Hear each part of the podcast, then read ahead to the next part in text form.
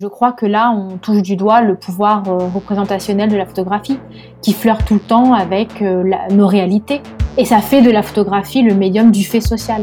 Mais la photographie est elle-même un fait social et donc doit aussi connaître sa petite révolution.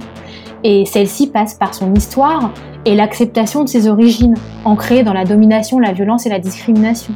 En fait, pour aller vite et pour répondre rapidement à votre question, la photographie a besoin de faire le deuil de ce qu'elle a été et doit débuter sa thérapie.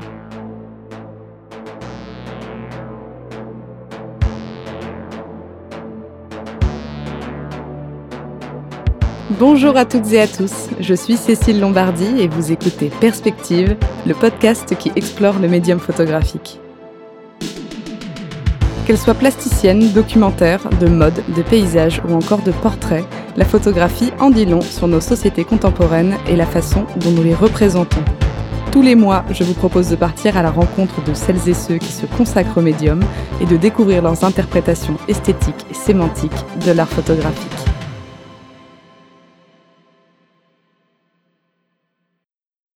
Bienvenue dans ce nouvel épisode de Macro, le format qui explore les acteurs et les dynamiques en tension derrière la photographie et son histoire.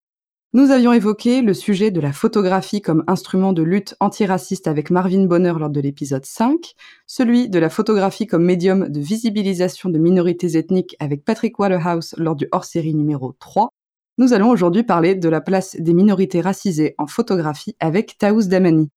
Cet épisode va reprendre en quelque sorte la trame de celui consacré à la place des femmes en photographie. Nous allons tenter de dresser le constat de la présence des minorités racisées devant et derrière l'objectif, des conséquences de leur invisibilisation et de la façon dont l'appareil photographique peut devenir un outil dans la lutte pour la représentation et la défense des droits et des libertés des minorités. Nous allons également parler de violence et de représentation de la violence à l'aune des événements qui ont eu lieu dans le monde entier après la mort de George Floyd le 25 mai 2020. Bonjour Taous. Bonjour Cécile. Avant toute chose, merci d'avoir accepté mon invitation. Je suis ravie d'être avec vous aujourd'hui par ordinateur interposé. Bah, c'est moi qui vous remercie pour cette invitation. Basée entre Paris et Londres, anglaise, française et algérienne, vous êtes historienne de la photographie, chercheuse doctorante et critique. Vous êtes membre du comité de rédaction de la revue My, Visual Culture and Feminism et éditrice du magazine The Eyes. Depuis 2016, vous rédigez une thèse sous la direction de Michel Poivert et écrivez régulièrement pour des revues scientifiques, donnez des conférences au sein de colloques universitaires, mais aussi aux rencontres d'Arles, à Paris Photo ou encore à la Tate Moderne. Avant de nous pencher sur vos thématiques, pourriez-vous nous raconter votre histoire avec la photographie? Qu'est-ce qui vous a amené à vous en saisir et à en faire le centre de vos travaux de recherche? Oui, bien sûr, avec plaisir. Je crois que j'aime bien considérer la photographie comme une sorte de jumeau visuel de la poésie. Ce qui fait que la photographie euh, est en fait un espace d'exploration, d'innovation. C'est un objet non identifié aux définitions multiples qui est aussi entre réalité et fiction. Euh, et cette hybridité me plaît beaucoup. C'est aussi une belle excuse pour parler d'autre chose. On peut penser donc avec la photographie et donc explorer d'autres champs je pense aux sciences politiques, à la sociologie, à l'histoire, à l'anthropologie, mais aussi à la musique, à la philosophie et même à la psychologie. La photographie, c'est un puits sans fond d'exploration et donc c'est un médium très enthousiasmant pour une chercheuse. C'est un matériau riche pour les personnes qui aiment penser à notre passé et qui aiment penser notre présent. Pour ma part, le coup de foudre a eu lieu sur les bancs de la fac et peut-être d'abord avec une manière de penser le médium, aller au-delà de l'image en quelque sorte. Et depuis, mon intérêt s'est transformé en goût certain, peut-être même en passion, en tout cas clairement en petite obsession. Et cet attachement pour le médium se fait autant pour les représentations que pour les écritures autour d'elle. Et donc aujourd'hui, la photographie occupe toutes mes journées et tous mes projets. Est-ce que vous pratiquez vous-même la photographie? Oula, non, non. vous laissez ça aux autres. Exactement. Votre thèse s'intitule Direct Action Photography, typographie de la représentation photographique des luttes et de la lutte pour les représentations photographiques, Londres 1968-1989. Pouvez-vous nous parler de vos thématiques de recherche de prédilection et peut-être nous donner quelques clés pour euh, en appréhender les grandes lignes? J'essaye dans cette thèse de parler de différentes stratégies, et le mot est important, euh, qu'elles soient visuelles ou institutionnelles. Des stratégies qui sont mobilisées pour rendre compte euh, des causes et des conséquences des mouvements pour les droits et libertés des Noirs britanniques entre la fin des années 1960 et la fin des années 1980. dans le cadre de cet exercice euh, académique, je joue avec et peut-être autour du terme d'action directe que j'emprunte au vocabulaire militant et que je transpose au champ photographique. Mon travail est une double démonstration en quelque sorte, s'appuyant d'abord sur une étude iconographique et iconologique, puis dans un second temps sur une étude matérielle et institutionnelle. En fait, euh, j'explore les, enjeux de représentation des luttes politiques et comment les outils de la lutte organisée ont pu être euh, récupérés et appliqués par euh, les opérateurs noirs britanniques pour décoloniser les dispositifs institutionnels qui ont fait vivre l'image dans la seconde moitié du XXe siècle en Angleterre. je pense par exemple à la presse spécialisée, aux galeries, aux musées bien sûr. Bon, je m'arrête là parce que sinon ça va devenir un peu technique et un peu rébarbatif et je voudrais pas ennuyer vos auditeurs. Très bien.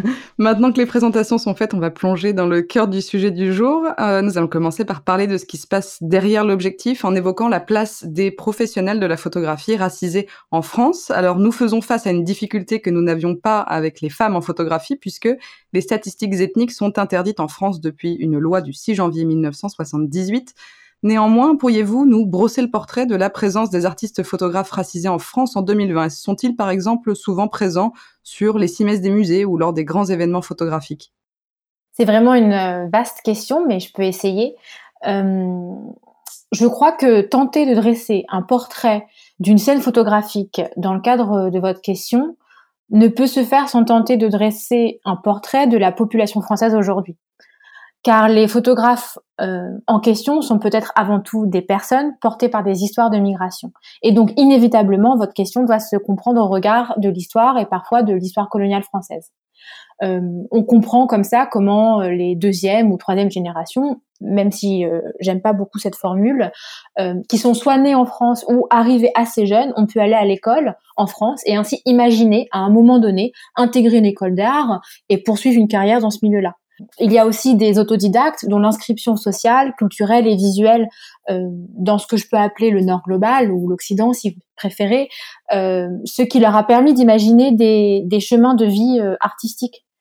Cependant, je pense que ces parcours restent encore assez rares pour tout un faisceau de raisons, mais principalement du fait de l'intersection des oppressions et des discriminations. Euh, les mondes de, l'art sont que des microcosmes de notre société. Et donc ces mots M-A-U-X, ils sont aussi présents bien naturellement. Historiquement, ça n'a pas été un sujet d'intérêt fondamental pour ceux qui font ce milieu. Euh, en France, il n'y a pas de tradition euh, des statistiques, qui est un débat qui pourrait, je pense, en plus être plutôt intéressant et qui est discuté par Louis Georgetin notamment euh, j'invite euh, vos auditeurs à, aller regarder ce qu'il écrit là-dessus. Mais donc, du coup, on se retrouve à se battre contre un ennemi invisible, ou en tout cas indicible, ou en tout cas incalculable. Du coup, moi, ma question, c'est comment parler de l'hétérogénéité du corps social? Mais bon, lentement les choses changent un peu et je crois que les quelques opérateurs, photographes, euh, artistes qui ont réussi ont eu la bonne idée de tendre la main aux nouvelles générations. Euh, ainsi, petit à petit, ce portrait ou ce paysage va tendre à changer, à évoluer et petit à petit refléter ou peut-être, euh, oui, refléter ou être à l'image, devenir à l'image de la société française. En tout cas, c'est ce que je pense ou ce que j'imagine les jours où je suis assez optimiste, les jours où j'apprends par exemple que Zineb Sedira représentera la France à Venise, ou que Kader Atia est nommé curateur de la 12e Biennale d'art contemporain de Berlin, ou encore comme il y a quelques jours quand je découvre le programme des rencontres d'Arles de 2021. Car ce qu'il faut bien comprendre, et ça je crois que c'est assez important, c'est que ne pas être représenté, c'est ne pas compter. Et une telle affirmation est bien trop effrayante pour la laisser comme ça, il me semble. Donc là, on parlait plutôt des artistes. Si l'on se concentre maintenant sur les instances de décision, est-ce qu'il y a beaucoup de personnes racisées à la tête d'institutions photographiques en France, en particulier, peut-être en Europe euh, de manière générale? En France, euh, la réponse va être assez rapide. Non, pas beaucoup, mais même pas du tout. Euh, car on parle de pouvoir là, et c'est à ce moment-là que les choses se complexifient, il me semble. De plus, on en revient toujours à cette question de l'éducation, à mon sens. L'accès à ces postes nécessite une formation précise, euh, portée par des universités, des écoles, des concours, qui ont encore du mal à attirer des étudiants français d'origine étrangère. Et donc, euh, par la logique des choses, euh, ça n'existe pas. pour parler de l'Europe, c'est une autre question et un autre débat. Et encore une fois, je crois que ça correspond au, au récit individuel de chaque pays, il me semble.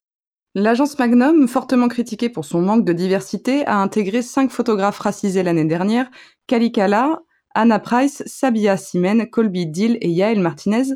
L'agence, fondée en 1947, est connue pour avoir des racines ancrées dans une certaine tradition, on pourra le dire comme ça, le curateur Mark Seeley, directeur de Autograph ABP, une institution qui œuvre pour les photographes noirs au Royaume-Uni, a commenté ces nominations en disant, je cite, Les membres historiques ont tout intérêt à ce que l'agence reste telle qu'elle est, car, ce faisant, elle continuera à les servir. Pourquoi a-t-il été si difficile pour l'agence d'ouvrir ses portes à de nouvelles voies C'est parce que la vieille garde a du mal à abandonner le pouvoir. Quel est votre avis, Taous, sur cette fameuse discrimination positive qui cherche à diversifier les talents en présence? Bon, il y a deux aspects à votre question. Là, euh, j'ai commencé avec Magnum. Magnum a le grand privilège d'avoir été le sujet d'étude et l'objet de recherche de très bons historiens et de très bonnes historiennes de la photographie qui ont notamment, notamment récemment, pointé du doigt ces tendances un peu sexistes qui, en quelque sorte, n'essayaient euh, même pas d'être euh, un secret.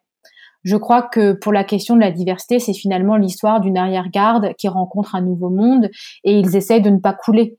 Mais comme on dit, euh, mieux vaut tard que jamais, euh, il me semble en tout cas. Après, il ne faudrait pas que ça reste des épiphénomènes, euh, les choses doivent se construire sur la durée. Vis-à-vis du deuxième aspect de votre question, je crois que mon problème avec la discrimination positive est lexical. C'est un oxymore assez barbare à mon sens. Ce qu'il veut dire cependant est plutôt intéressant. Il vise à essayer de faire que les institutions culturelles ou artistiques car je ne vais pas m'exprimer au-delà de ce contexte, euh, soit à l'image de notre société et de ses populations. L'affirmative action, pour parler anglais, euh, en ce sens devient une réponse positive à un problème, et donc ça sonne un peu autrement. Mais ça signifie qu'il faut reconnaître le problème. Tout cela est une question de conscience, de volonté, de détermination et surtout, surtout, surtout de ces traductions dans des actions, des gestes instituants, des gestes qui érigent et qui promeuvent Marc Silly a raison. La question est, comme je vous le disais plus tôt, euh, est une question de pouvoir. Et le pouvoir, historiquement, ne s'est pas donné. Il s'est pris. Alors justement, est-ce que vous avez le sentiment que le sujet est une priorité au même titre que la visibilisation des femmes en photographie? En France, vous voulez dire? En France. Je ne fais pas partie de ces sphères décisionnelles, donc je peux que partager avec vous mes observations. Et je ne crois pas qu'on ait atteint euh, le stade de priorité. Sinon, peut-être que nous n'aurions pas cette conversation. Ces questions sont au mieux flottantes dans la tête de certains, mais elles sont encore loin de toute réalisation concrète ou même de projet concret. J'en reviens à mon idée d'action, c'est vraiment important. Et finalement, je crois qu'il y a un manque d'éducation fondamentale, euh, car tous les humains ont peur de ce qu'ils ne connaissent pas, et le savoir permet de prendre des décisions éclairées. Et puis, il y a à mon sens une question de vision créative, de liberté et d'imagination sur les manières dont nous pourrions discuter de ces choses-là. La quête vers plus d'inclusivité et de diversité pourrait aussi se faire de manière enthousiasmante. Mais ce n'est pas moi qui vais en décider. Vous savez, le combat pour la reconnaissance des femmes photographes que vous mentionnez euh, en introduction a pris des décennies, pour ne pas dire vraiment plus. Donc nous parlons là euh, d'un véritable marathon. Comme c'est le cas avec le sujet de la femme, photographie plasticienne et photographie de presse évoluent à des rythmes différents sur les questions de représentation des minorités racisées. Que peut-on dire du cas particulier du photojournalisme? Cette question est vraiment compliquée pour moi. Euh, D'abord car c'est une étude qui, c'est une question qui m'occupe euh, en tant que chercheuse. Euh, c'est-à-dire pour aller vite, les questions d'éthique liées aux, pratiques de l'image dans la presse mais aussi car c'est le domaine photographique qui porte, il me semble, le plus de réticence à avoir ces conversations. Et je crois que hum, ces craintes viennent de sa définition même, de sa raison d'être et de l'histoire du photojournalisme qui, en quelque sorte, fait barrage à ce genre de questionnement en France. Le bagage socioculturel qu'il porte, qu'il a construit, le guide toujours euh, aujourd'hui. Et on en revient peut-être d'ailleurs à votre euh, remarque euh, sur Magnum. Par ailleurs, c'est un sujet fascinant car c'est un corps de métier qui porte des obligations et des devoirs, mais c'est un domaine qui refuse l'analyse et pourtant qui doit, il me semble, vraiment gagner en nuance, en complexité, et surtout vis-à-vis des sujets dont on discute euh, aujourd'hui. La question du, du, du, biais est centrale et les politiques de la représentation aussi. L'objectivité est un mythe qu'il faut urgemment déconstruire, le constat est, celui-ci. Et puis il est aussi celui de, euh, de se poser la question, euh, lorsqu'on est photojournaliste, de ce qu'on est car ça se traduit dans les images qu'on produit. Alors, euh, qui on est compte. Et quand vous avez la responsabilité de représenter le monde, pour aller vite, euh, la question est, êtes-vous le seul à pouvoir le faire? Bien entendu, la réponse n'est pas unique, et elle est certainement en fait multiple. Il appartient aux photojournalistes et aux organes de presse d'en trouver des réponses.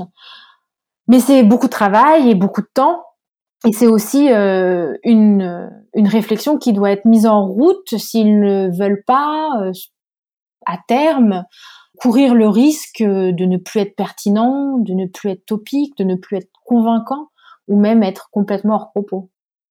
On en arrive finalement à la même leçon que celle conclue avec euh, Marie Daucher. Il est indispensable de toujours s'interroger sur les personnes à l'origine des photographies que l'on regarde et sur leur sujet, c'est-à-dire qui représente quoi, pour la thématique qui nous intéresse, qu'est-ce que ça signifie? Oui, c'est une question importante. Euh, et je crois que ce qu'il faut comprendre, c'est qu'il n'y a pas de réponse absolue à qui je suis. Et d'ailleurs, euh, il faut aussi comprendre que l'identité se construit toujours en relation à l'autre. Donc le médium photographique, qui est un acte collaboratif par excellence, malgré les décennies d'histoire qui nous racontent euh, l'histoire de euh, du photographe euh, plutôt homme, plutôt blanc, solitaire face au monde. C'est faux. La photographie est un médium totalement collaboratif et donc de par cette collaboration se retrouve au cœur de cette question des identités et de ces différences parce que l'identité se construit en relation à l'autre.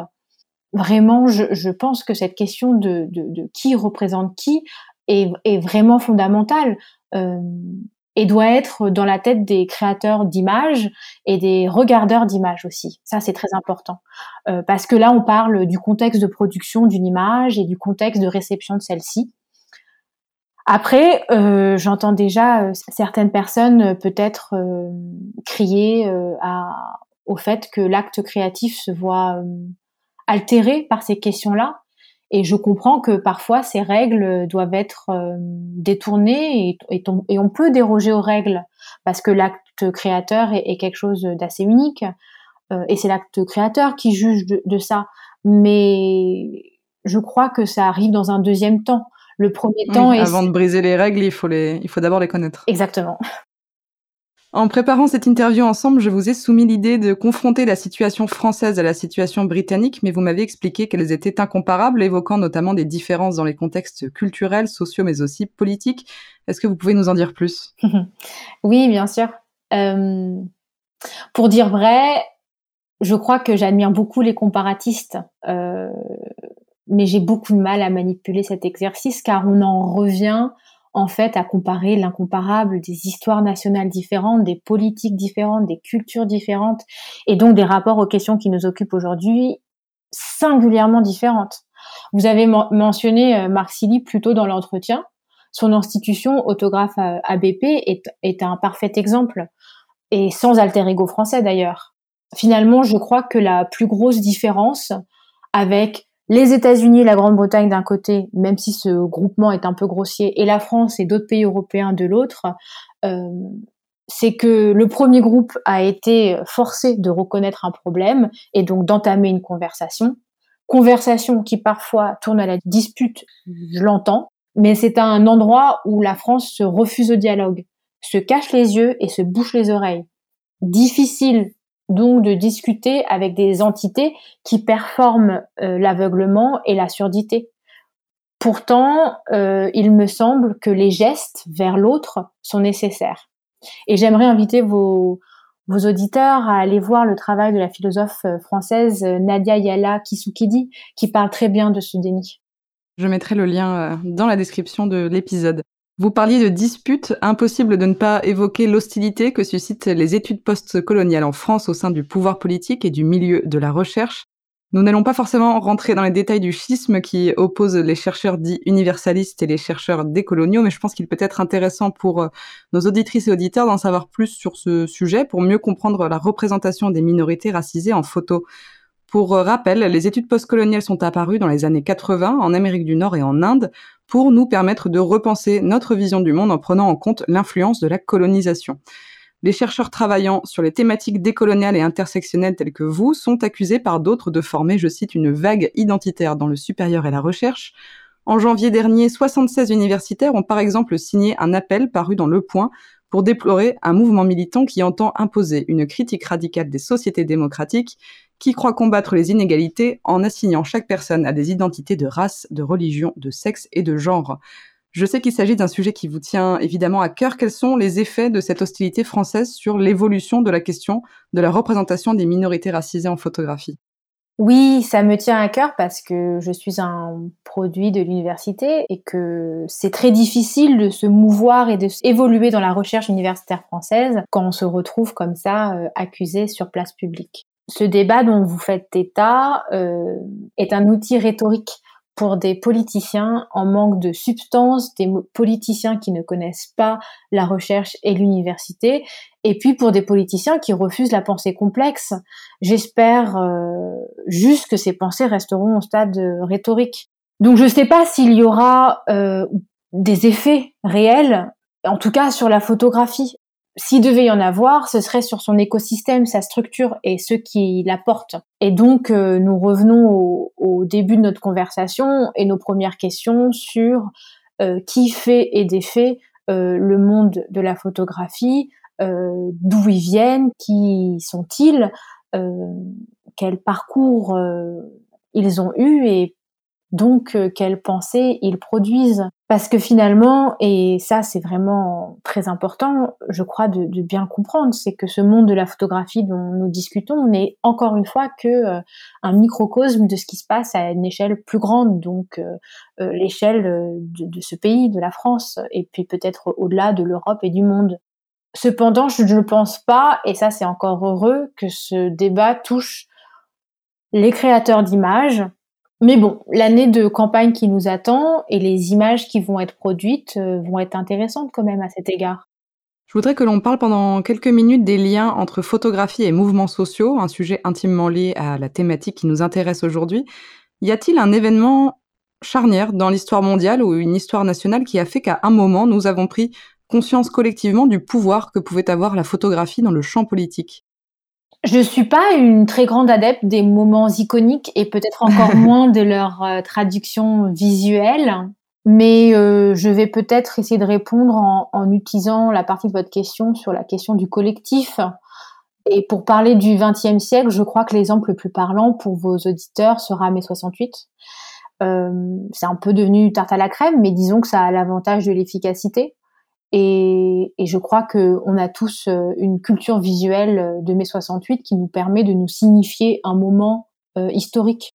Après, cette question du pouvoir, et on parle vraiment là du pouvoir de la photographie dans le champ politique, ça me questionne réellement. Et puis surtout aujourd'hui, pour être assez honnête, je doute de l'impact réel et effectif des images photographiques de nos jours disons depuis le début des années 2000, l'avènement des smartphones et des réseaux sociaux. Je pense qu'on pourrait prendre euh, quelques exemples pour euh, essayer de comprendre ce que j'essaye de vous dire. Est-ce que voir le cadavre du petit Aylan sur une plage turque en 2015 a changé nos politiques migratoires? Est-ce que les vidéos de violences policières changent le fonctionnement de cette institution? Est-ce que les photos d'ours polaires écharnés changent nos politiques sur le changement climatique? Vous allez me répondre que non, bien sûr, mais que ça éveille les consciences. Mais ces consciences, une fois éclairées, elles font quoi? Car on parle du pouvoir de la photographie ici. Et le pouvoir, à mon sens, c'est l'action. C'est la possibilité de changer effectivement les choses. Du coup, comment ces consciences sont-elles traduites dans nos actes? Malheureusement, je crois que les électeurs ont la mémoire courte et que les politiciens encore plus. Mais c'est un grand drame des historiens de la photo. Euh, nous pouvons quasiment pas étudier l'impact des images qui sont publiées et diffusées. C'est un sondage vraiment euh, impossible. Cependant, je crois que je ne voudrais pas euh, nier toute possibilité à l'image photographique ou lui refuser quelques, oui, quelques possibilités que ce soit. Donc, euh, je voudrais quand même vous dire que la photo et ses représentations nous permettent quand même d'imaginer d'autres lendemains. Et je crois que c'est peut-être ici que doit se situer notre réflexion aujourd'hui et à l'avenir, euh, parce que c'est là aussi un pouvoir, pour reprendre votre terme, enthousiasmant et intéressant. Ce, cette capacité de la photographie à visualiser un avenir différent et donc à nourrir nos envies de futur. Est-ce que vous iriez jusqu'à dire, entre guillemets, que l'omniprésence des réseaux sociaux et du coup de la photographie qui est euh, maintenant sur tous nos smartphones a un peu dépossédé le, pouvoir justement de la photographie et la façon dont les images peuvent incarner des discours activistes? Est-ce que le fait de naviguer parmi des milliers d'images euh, tous les jours euh, en 2021 n'a pas changé quelque chose par rapport au monde dans lequel on pouvait évoluer dans les années 80 par exemple? La réelle euh, interrogation que j'ai, c'est que je crois que le fait d'être immergé dans des milliers d'images, comme vous dites, euh, au quotidien, a fait croire euh, qu'on était du coup devenus des très bons lecteurs d'images. Et je crois que c'est une erreur. Je le vois quand j'enseigne notamment que les nouvelles générations nées avec les smartphones et nées avec les ordinateurs et nées avec Internet sont pas beaucoup plus malins face aux images et n'arrive pas toujours à décrypter euh, les images euh, et n'arrive pas toujours à comprendre euh, les fictions et les idéologies en jeu dans l'image et que être baigné dans quelque chose ne nous rend pas plus littéraire face à, face à, face à ce phénomène, je crois. À travers mes lectures pour préparer cet entretien, j'ai cru relever deux manières d'utiliser la photo pour soutenir des mouvements sociaux, la première consiste à considérer l'image photographique comme un support matériel qui rend visible l'invisible, c'est-à-dire qui fait exister dans l'espace social des catégories ou des discours qui en étaient jusque-là exclus. La seconde fait de la photo un support d'identification et peut donc agir autant en faveur de la mobilisation que contre elle, Taous, pourriez-vous nous parler d'un épisode historique où la photographie a joué un rôle déterminant pour les droits et la visibilité de minorités racisées et qui a peut-être influencé directement ou indirectement l'issue de l'action collective? Encore une fois, vos questions sont vraiment difficiles, mais euh, je crois que euh, je vais pouvoir vous parler d'une photo qui me fascine euh, assez et qui est, je crois, aussi assez connue pour que vos auditeurs puissent la visualiser. et surtout, cette photo, elle sort des évidences qu'on se fait de la représentation des mobilisations pour les droits et libertés. Et je parle de la photo du graffiti Ici on noie les Algériens, prise sur les quais de Seine à Paris quelques semaines après le massacre du 17 octobre 61. On est donc euh, en pleine guerre d'Algérie et les Algériens en France manifestent pour l'indépendance. Maurice Papon, alors préfet, euh, envoie la police qui fait feu. On parle de centaines de blessés et de nombreux morts dont des noyés. Quelques semaines plus tard, ce sont deux photographes du journal communiste L'Avant-Garde, Jean Texier et Claude Angelici, qui vont immortaliser ce graffiti, qui quelques heures plus tard sera effacé par la police. Et ce qui est fascinant dans cette histoire, c'est que la photographie n'est pas publiée en 61, mais 24 ans plus tard, dans les pages de l'humanité, euh, dans le contexte des années donc 80, et donc dans le contexte euh, du travail de mémoire euh, de la guerre d'Algérie notamment des mémoires militantes. Ce qui me plaît avec cette photographie, c'est le double militantisme à l'œuvre. La prise de parole politique de l'auteur du graffiti et la nécessité et l'urgence pour le photographe de garder une trace de cette déclaration. La trace est donc double, celle de l'écriture et celle de la photographie. Ce geste aurait pu être euh, à jamais euh, perdu, il aurait pu ne pas être immortalisé, euh, cette photographie aurait pu ne jamais être publiée. Enfin, c'est un destin euh, tout à fait euh, unique que cette image. Et là, je crois qu'on parle encore de photojournalisme, des enjeux de la presse, de la position de la presse face à, des questions politiques, des enjeux de diffusion et donc des enjeux politiques, mais on en parle un peu différemment. Parce qu'en fait, plus de 50 ans après les faits, en 2012, François Hollande va reconnaître la responsabilité de la République dans cette euh, répression sanglante. Alors loin de moi l'idée de créer un lien de causalité directe entre les images et leur rôle et, euh, et cette déclaration euh, du, président euh, à l'époque. Mais euh, il me semble que notamment dans les questions de mémoire et dans ces traductions politiques, le rôle de l'image est réel. Et comme je vous disais plus tôt, le, le plus grand succès est peut-être mai 68, dont les images ont peut-être créé un arc narratif bien différent de ce qu'était finalement mai 68. Et qu'est-ce qui a pu changer dans le rôle de la photographie en tant qu'instrument de lutte entre le XXe siècle et aujourd'hui? Je crois que tout a changé depuis euh, depuis quelques années. Euh, on parle souvent de la révolution égyptienne de 2011 comme un grand virage sur ces questions.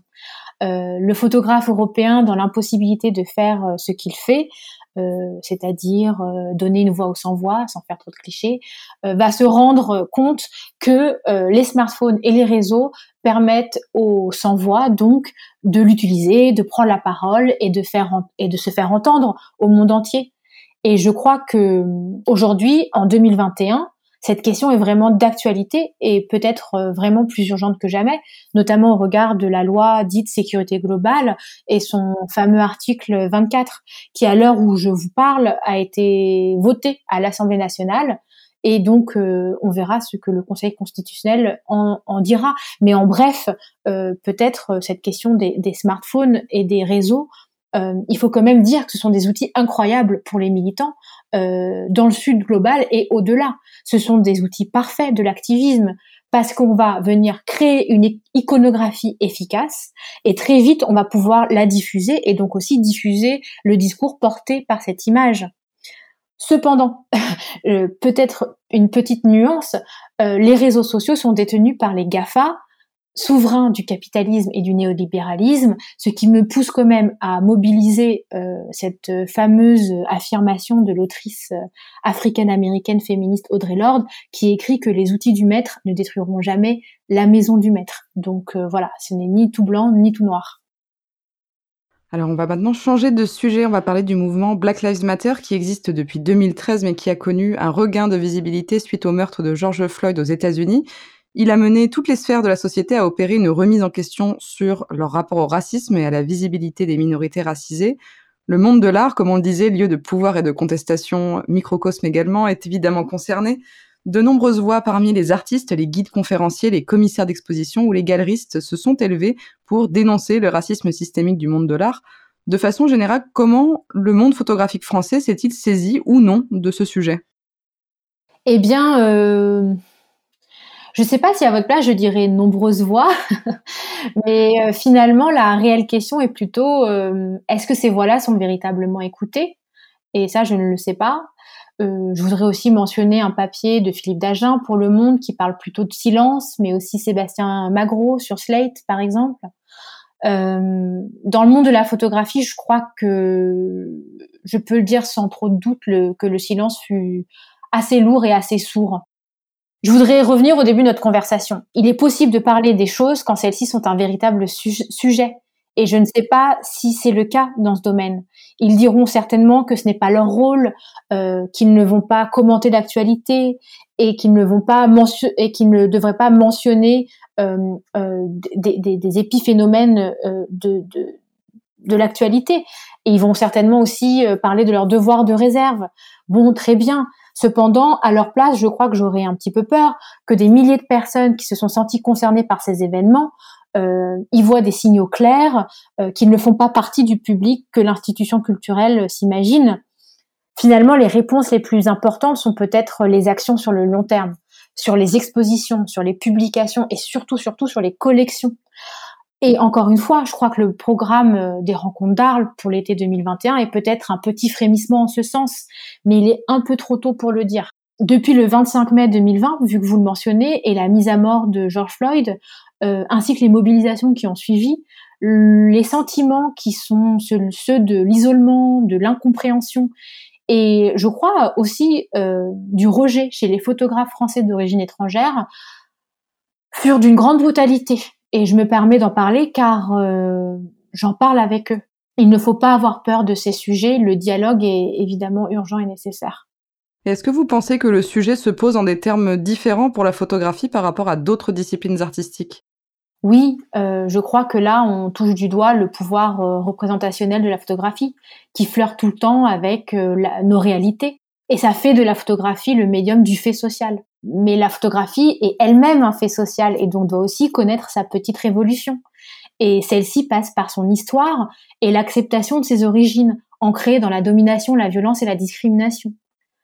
En fait, pour aller vite et pour répondre rapidement à votre question, la photographie a besoin de faire le deuil de ce qu'elle a été et doit débuter sa thérapie, en quelque sorte. Vous m'en parliez euh, au début de cet entretien, vous m'avez partagé vos sentiments sur euh, la forte présence de photos de corps de personnes racisées mutilées sur les réseaux sociaux et m'avez soutenu l'idée que les gens euh, ne partageraient pas ces images s'il s'agissait de personnes blanches. Est-ce que vous pouvez revenir sur cela? Oui, bien sûr. La question est fondamentale ici, parce que c'est la question du dispositif qui est en question, et on, en a un petit peu parlé plus tôt.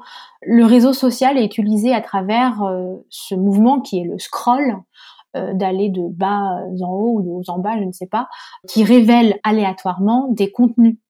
Donc, dans le cas des partages de corps violentés, meurtris, voire même de cadavres, on se retrouve surpris sans consentement réel par ces images. Est-ce la meilleure manière de faire face à ces images? Je me le demande.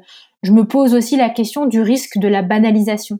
Découvrir des corps, et dans le cas de votre question, des corps noirs, entre la vie et la mort n'est pas anodin. Car voir les choses, ça ne veut pas dire les comprendre.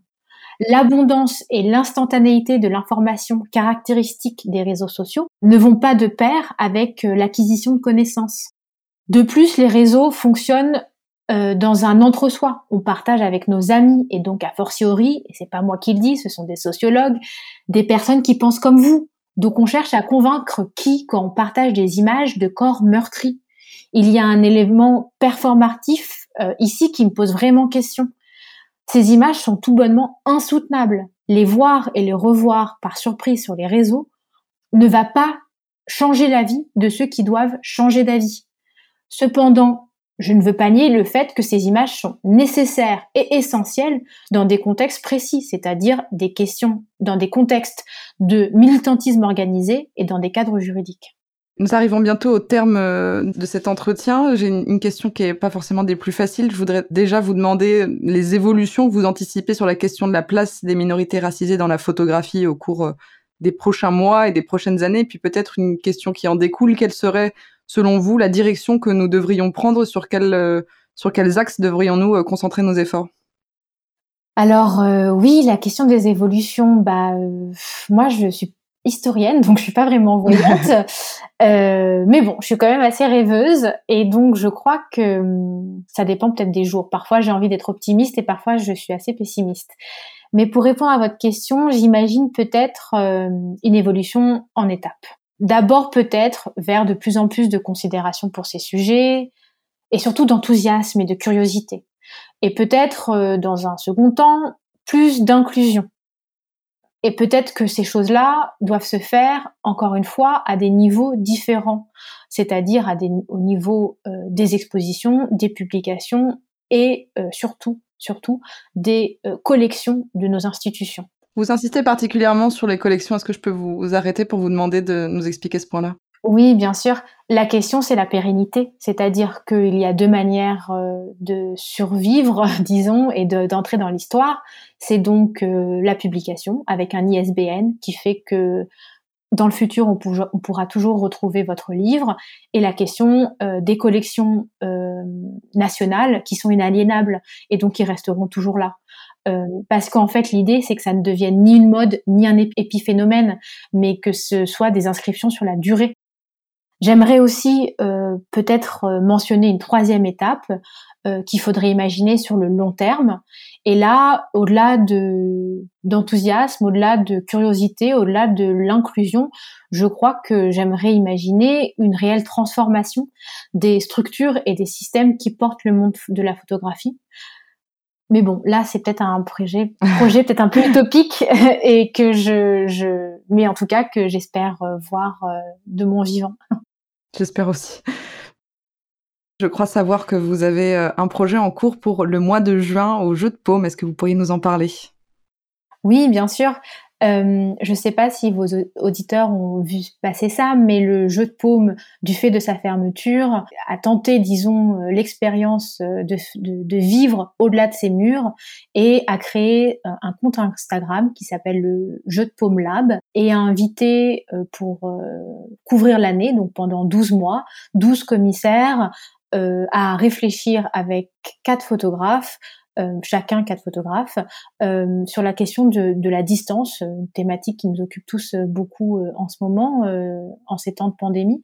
donc voilà, donc au mois de juin, je prends les manettes de ce compte avec quatre photographes et donc je vous invite à, à, aller voir leurs travaux sur ce compte. Merci beaucoup Taous pour cette interview passionnante. Je suis très heureuse d'avoir pu vous recevoir sur ce podcast. Merci à vous. J'espère que cet épisode aura permis de répondre euh, aux questionnements de nos auditeurs euh, sur le sujet. Vous retrouverez plus de, ressources en description de cet épisode. S'il vous a plu, laissez-lui 5 étoiles et laissez-moi un commentaire pour que d'autres puissent découvrir Perspective à leur tour. La prochaine fois, c'est à un artiste que nous donnerons la parole. En attendant, je vous donne rendez-vous sur la page Instagram perspectivepod.cast pour découvrir la sélection de photographies de Taous Damani. Merci de nous avoir écoutés et à très bientôt.